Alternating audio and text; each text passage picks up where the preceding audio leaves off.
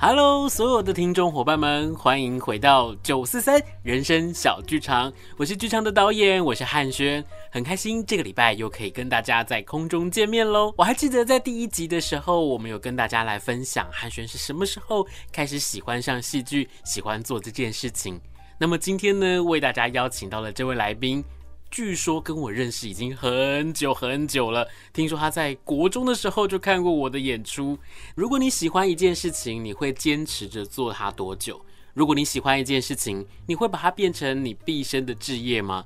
如果有机会的话，你可以把你喜欢的事情变成你的工作，变成你生活当中很努力的方向，那会是一个什么样的生活呢？今天我们特别邀请到的这位好朋友，他就是酝酿一文的群志。Hello，嗨，大家好。Hello，群志，跟大家打个招呼吧。大家好，我是酝酿一文的艺术总监，我是林群志。嗯，大家听到这个声音，你有没有觉得，哎，他好像听起来很嫩？其实没有啊，他已经毕业很多年了，对吧？哎，这个时候他突然间在我面前歪了一下，这样子哦，纵一摔这样。今天呢，为什么要邀请酝酿艺文的群志来跟大家聊聊天的原因，是因为其实我们两个已经认识很久了。超级。这个久大概久到多久的程度啊？大概跟宇宙诞生差不多吧。是跟宇宙诞生差不多。其实呢，呃，群志他国中的表演艺术老师是我们剧团的一个很好的伙伴。那谢龙老师呢，他其实有在。在国中教了很多很多表演艺术的，不管是人才，不管是课程，然后呢，其实我们的周遭的很多朋友都是从这个谢龙老师的教导之下，然后开始走向了这条不归路啊，不，呃，开始走向了这条路。所以今天呢，我特别邀请到群志来的原因，是因为我想要请他来跟大家分享一下，在他创了酝酿之前，其实就开始喜欢上表演艺术了，对不对？在国中的时候。真的，真的是在国中的时候就开始有对于表演艺术的一些粗浅认知，然后呃，也渐渐的、渐渐的就开始觉得这东西或许可以成为我的一个人生志业。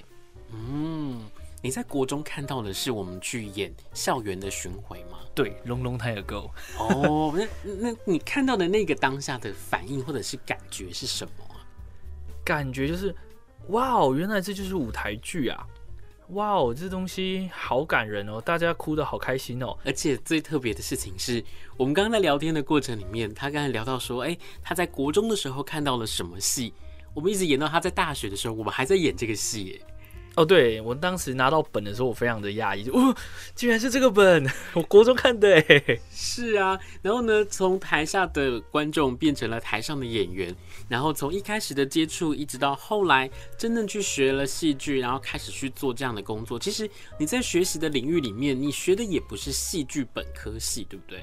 对，我一直都不是科班出身，但就是一直在。呃，例如说一些工作坊啊，然后买书来看，然后或是找老师再另外研修，嗯，对，然后一直到博士班才真的进入到戏剧的本科里面。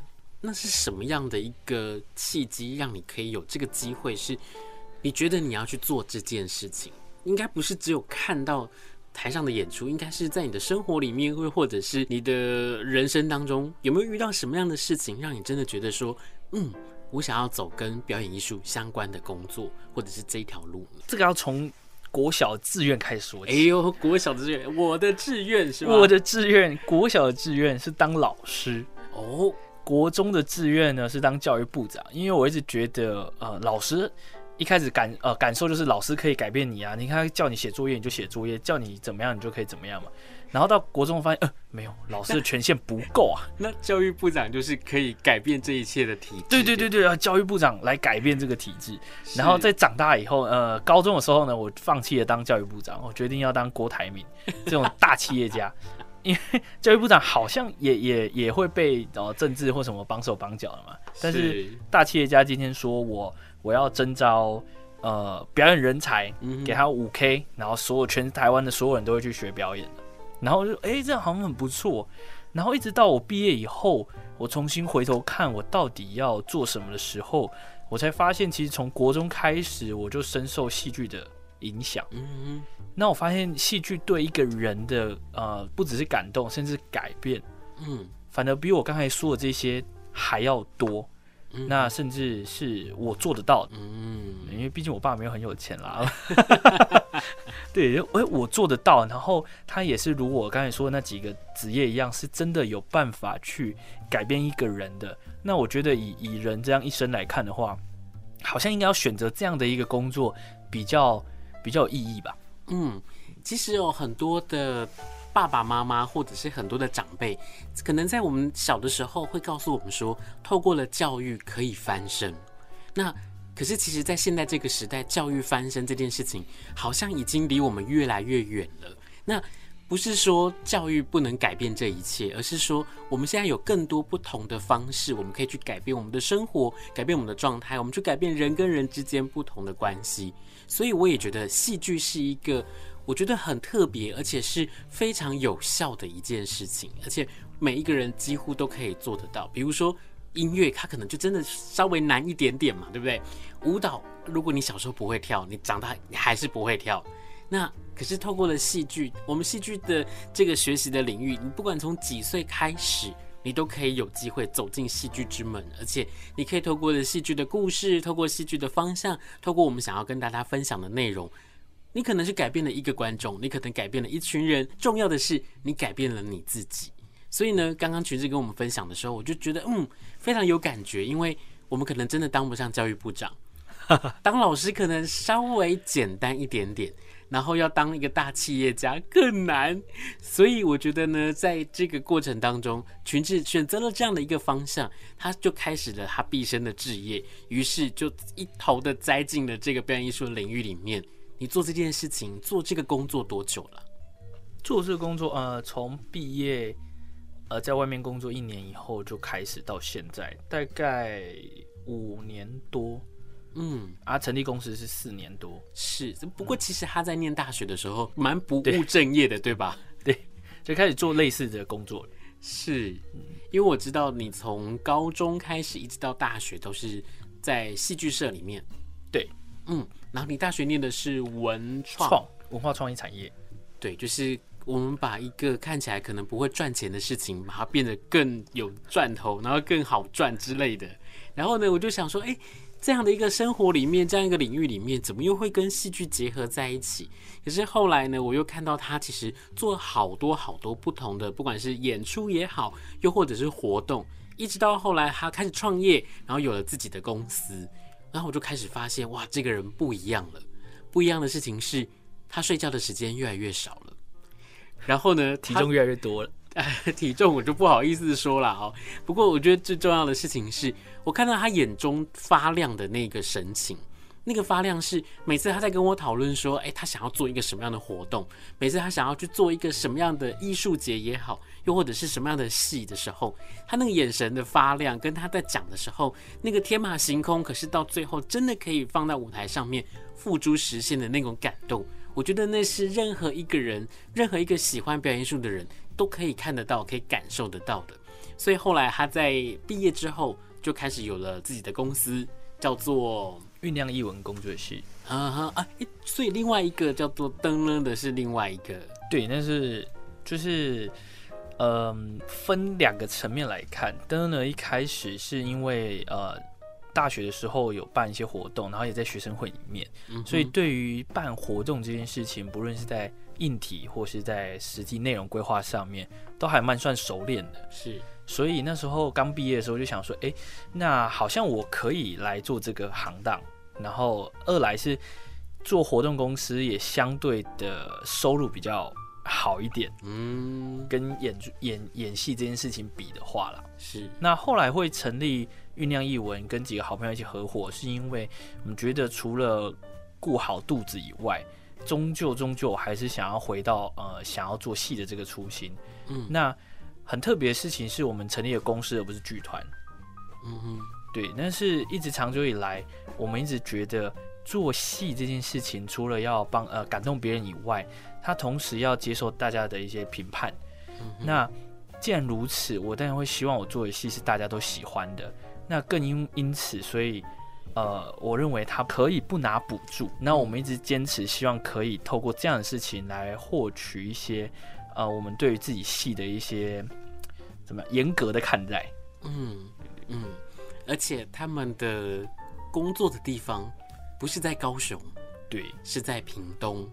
那我觉得屏东真的又真的比较辛苦一点点，因为屏东的地这么大，它的你看它最南可以到鹅銮鼻，对，超级远。对啊，从高雄的那个交界一直到鹅銮鼻的这个这个这个过程当中，它横跨了多少个不同的不同的小城镇，然后有不同的人，然后有不同的故事发生在不同的市里头。那所以呢，在屏东去做了酝酿一文，然后也在这个过程里面去实现了他自己的梦。其实刚刚我们在聊的时候，我就开始在想，他刚刚说他想要当老师，他想要当教育部长，他想要当大企业家哦。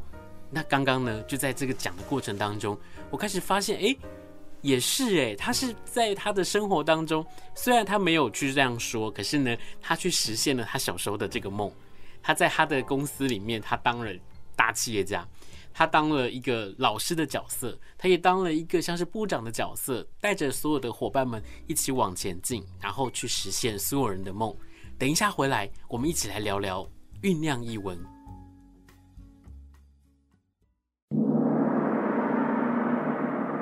熊打牛上台一鞠躬，那是一个动荡不安的年代啊！悲呀，那是一个颠沛流离的年代啊！痛啊，那是一个民不聊生的年代啊！苦啊，那是一个情窦初开的年代。我哎，搞错了吧？哎，不啊，你有所不知啊！一九四九年，哎，当年很多人才十七八岁啊，就被抓来抵抗共产主义的侵略啊！是啊。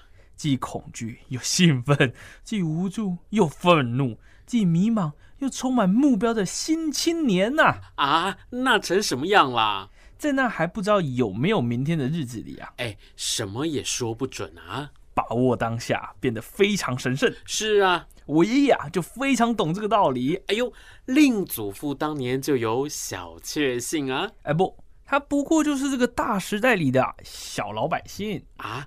那他懂些什么啦？懂得可多了，举凡煮饭、烧菜、打猎、钓鱼、种田、缝补、修房子、修车子、修……除了生孩子不会啊？不，他会让人生孩子。哎，下流啊！不 是为了把握当下。这么说吧，我爷爷当年在金门当兵，哎，有为青年保家卫国啊？什么啊？严格来说，他是被抓去假装当兵的。这么惨啊！哎呀，没办法。隔壁村的大牛也是这样被抓来假装的。哎呀，又是个大牛，这种事情能假装的吗？当年乱呐，共匪打得凶啊，我们边打边退，边打边退啊，一转眼后面就剩下太平洋了。哎呀，还好不是现在的台湾政治人物，不然你们呐都要跳海喽。有种 over 熊的 dead body 啊，这些万恶的共匪。哎哎哎，那你爷爷他老人家假装的怎么样啊？这什么老人家？当年他的十八啊！对对对对，新青年嘛。我老家在福建省的龙海白水镇西峰村。有一天啊，他出门帮村里的大户人家放牛，放着放着啊，整个人就被放倒在地啊！哎呦，抓人当兵有至于这样吗？啊，不能先用说的吗？什么抓人用说的？你不是说你爷爷放牛放到一半就被人压倒在地吗？啊不，谁说被人压倒啊？我爷爷啊，是踩了牛粪滑了一大跤，就这么个倒在地上了。哎呀，你说清楚嘛！当下我爷爷就明白了。哎呦，明白什么？地心引力。我爷爷要好好把握他的爱情。瞎，爱情。然后呢？然后他就被国民党抓去当兵了嘛。说抓走就抓走，哎，牛都来不及牵回去啊。哎呀，这个时候就别管牛了，要也是跟家里说一声吧。哎，不给说，不能说。国难当头啊，要置个人生死于度外。那那那那，他刚刚不是才说要把握爱情吗？那怎么办呢？嗯，努力一点打回去呗。哎呀，那要打多久啊？呃，慢一点，七年内回来吧。那快一点呢？七天吧。哎呀，这不是在打仗啊，在逃兵啊！逃什么啊？炮弹过来没躲着，七天后自己飘回来。哎呦，那就成了投机了。哎呦，哎，等等等等。那慢一点，怎么就变成七年啦？啊，听人家说有一种七年之痒，当然要赶在痒之前赶快回来啊！嘿，是这种痒吗？反正当时委员长都说会回来的啊，所有东西啊都只是暂时的嘛。哎，对，一年准备，两年反攻，三年扫荡，五年成功，成功。总之啊，他就被抓来金门反共抗俄啊。那那那就认真打，为了回去打新婚的老婆啊啊不不不不，呃，为了新婚的老婆打回去，打回去。哎呦，什么新婚啊？那那你爷爷新青年十八岁，不也才刚到这个适婚年龄吗？还是那个年代大家早就结婚啦？都老夫老妻了，什么新不新，早不早的？啥老夫老妻？哦。都结婚十八年了，还不算老夫老妻吗？哎呦，那他是打娘胎就结婚啦？哎，你怎么知道啊？哎，当年就是我姥姥啊，指腹为婚的把这段亲事给定下来的。哎，这能算数吗？哎，你不能小看当年那淳朴年代的真挚爱情呐、啊！才几岁，是能够有什么真挚的爱情啊？我爷爷当年第一眼看到我奶奶就一见钟情了。哎，等等等等等。一见钟情是什么感觉啊？嗯，忽近忽远，若即若离。见到的时候啊，第一次大地为之震动啊，第一眼有点朦胧，看不太清楚，但总有一股坚定的感觉告诉我爷爷，这个他要一起走一辈子。哦，那是要几岁才能够有这种感受啊？九个月。哎，那都还没出生嘞。对啊。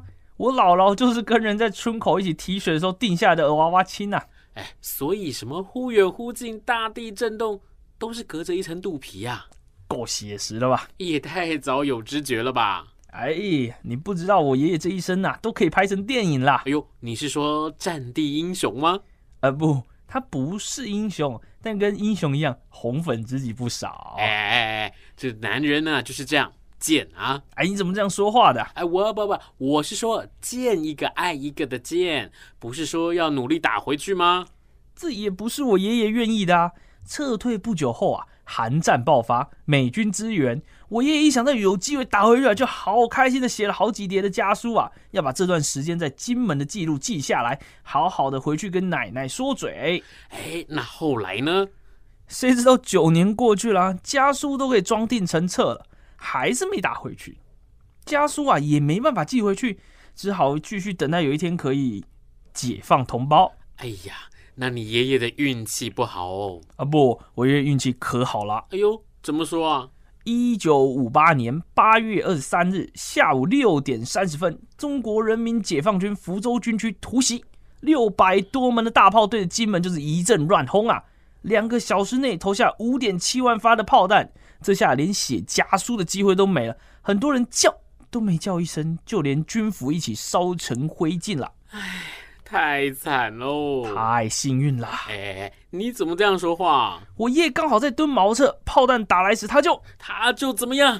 躲进旁边的深沟啊！哎呀，那真是太好啦！从深沟里爬出来，没爬好，反倒把手给折断了。哎呀，人没事就好嘛，没事就好啊。手断掉也就没办法聚在前线打仗，所以被调至后备单位。哎，这就来到了台湾啦。哎呦，这世事难料啊！这下他离奶奶又更远啦。就过了这么几年啊，我爷爷又明白了。啊，夫天地者，万物之逆旅也；光阴者，百代之过客也。哎呦，这下成为李白啦。他明白自己在天地间啊，不过就只是个过客，这一切啊，都只是暂时的。暂时的眷村，暂时的营区，暂时的指挥部，以至于暂时的省政府。但是青春不是暂时的，过了就没了。所以，所以他立马跟营区两个巷口前的秀琴求婚啊！什么啊？秀琴，你什么啊？要帮我传宗接代嘛？哎，有人这样求婚的吗？呵啊。对，这女的也太好打发了吧？啊，反正也是暂时的嘛。哎，不不不不，这婚姻能够是暂时的吗？那怎么对得住这个在家乡等待他回来的老婆啊？管不到了。人说不孝有三，无后为大。再不生个白娃娃，对不起老祖宗啊！无奈呀。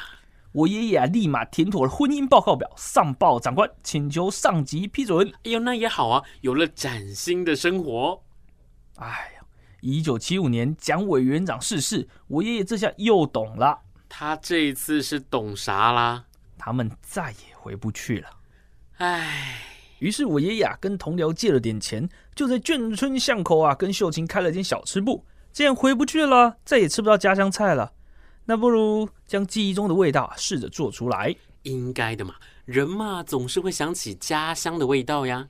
嘿嘿，还记得啊那一道葱油鸡，将蒸好剁好的白斩鸡啊整整齐齐的排在大盘子上，上面铺满着细葱丝，蒸出来的鸡汁啊，另外在小锅里煮滚了，唰一下淋在鸡肉上，葱丝立即被烫软，喷出了香气。妈妈会把鸡汁过出来，再煮滚，再浇，如此三次，不多不少。然后在小锅里放三大匙油，用大火煮滚了，把滚烫的油刷一下在鸡肉上，油亮喷香，这才上桌。佳肴，佳肴啊！这是我姥姥啊传给我爷爷唯一一道料理，我爷爷啊再传给秀琴奶奶，这也成了这间小吃店的招牌菜。哎，这小吃店的生意好吗？倒还不错啊！我爷爷几个老战友很常来捧场啊。他们酒一开喝啊，就说起了当年的战争的丰功伟业啊。也是，但是秀琴奶奶就受不了了。哎呦，这怎么说呢？眼看这八平不到的小吃部啊，几个老男人喝醉了，剩一张嘴在那边天花乱坠。旁边有个小孩在捣蛋，而且只穿着面粉袋，上面印着看不懂的英文呐、啊。谁呀？啊，我爸。当时穷嘛，有东西能遮一下就偷笑了。好嘛好嘛，有时候啊，秀琴奶奶觉得他们吵，就把收音机开大声一点。我爷爷啊觉得没面子，就跟他大吵一架。哎呦，啊你你你你你，呃电视机开那么大声做什么？我们在聊天呢。呃呃，你你你你你你你每次讲话都讲一样的话题，呃，也没见你们反攻大陆去呀？哎，这呃呃，我们是储备能量啊，等待时机啊。哎呦，等你们能量储备好了，我鸡都熟了。这这女人，呃，哎，你演这么像干嘛？厨房啊，是他俩的战场。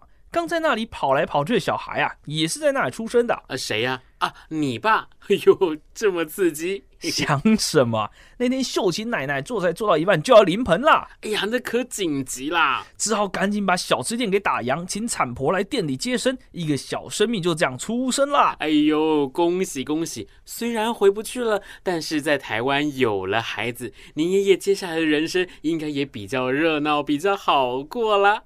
不好过，哎呦，那怎么又不好过了呢？我大奶奶她，等等等等等等等，什么大奶奶啊？啊，你忘了当年在福建指腹为婚的那一个啊？说好最晚七年要回去的。是啊，啊，但是回不去又不是你爷爷造成的。他回不去，但他却过来了。啊，等等等，那那那那怎么办呢？有一天啊，我爷爷在店里面帮忙擦桌子，门口突然出现一个熟悉的身影，他呆住了。接着，爷爷轻唤了一声：“子雄。”啊，子雄！哎呀，我大奶奶的爸爸一直想要生儿子啊，打从娘胎就取这个名了。结果生出来的是女孩子。哎呦，这好怪的感觉哦！门口那人啊，身体微微一颤，冲过来抱住我爷爷啊。这么多年过去了，我终于找到你了！哎呦，好感人，好感人呐、啊！两人当下是又哭又笑，又跑又跳，好像回到小时候刚结婚的感觉啊！哎呀，这是算了算了啊！就在这时候啊，我秀琴奶奶从厨房听到声响，便出来查看。哎呀，这下三个人多尴尬呀！其实。爷爷看着这两个女人，内心是一阵喜又一阵忧啊。是啊，这老情人在这么多年之后还能见到面，该是高兴。但是台湾的法旗也陪了大半辈子了。哎呦，这情况该怎么选呢？啊不，选什么？我爷爷开心的是啊，他拥有了两位红粉知己呀。那那那忧什么呢？他担心不知道还有没有那个体力呀、啊？哎呀，您别挨骂啦！熊大牛下台一鞠躬。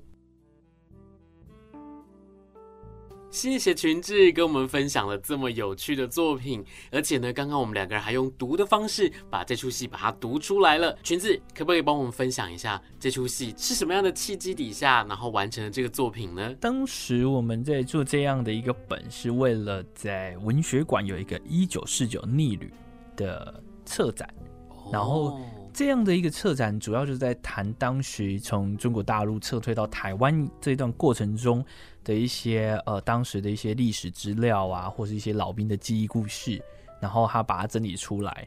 那我们就依着这些的呃一些文本或是历史的资料，把它整理成一个呃相对有趣的一个故事，来让大家可以更好的去理解当时的一个社会背景跟当时的一个历史脉络。是，希望大家可以在这个作品里面，你不只是听到了刚刚我们两个人跟大家分享的这个故事，你更可以在这些文字里面，或者是呢在刚刚的这些笑声画面里面，你可以去想到一九四九的那一年。到底发生了哪些事情？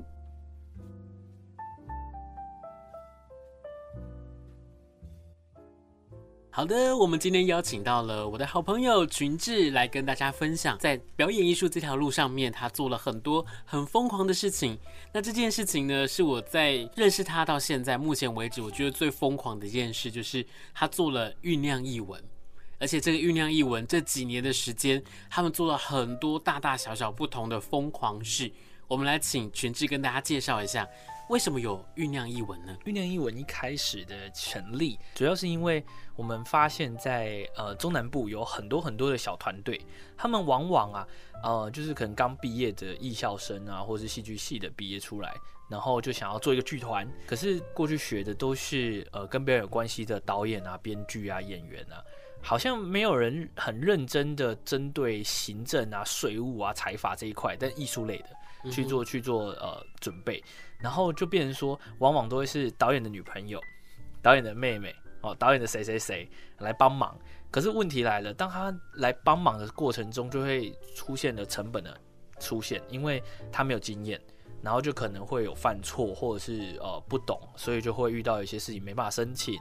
然后申请日期超过，或是税务没办法嘎过来，然后怎么样申请计划经费都不知道，然后就往往好呃一年大概就是可能两出戏三出戏，然后做完后呢就倒闭。呃，很明显的，在一个团队里面，行政如果没有处理好，他的经费上就很难有阔余的经费可以去做下一步制作，往往一步制作他们就已经赔钱了，更不要说以后了。对，然后我们看到了这个现况以后，我们就觉得，哎，因为我从大学就开始做这一块嘛，然后发现，呃，相对跟表演比起来，可能这个东西我还真的是比较上手一点。对于面对钱这件事情，我非常的认真，而且非常的开心的可以把它算好。是对，那我认识很多艺术的朋友，他们只要看到钱，他们就想哭这样子，但是又不得不用到钱，所以我觉得，哎，或许我可以跳出来帮大家解决这个问题。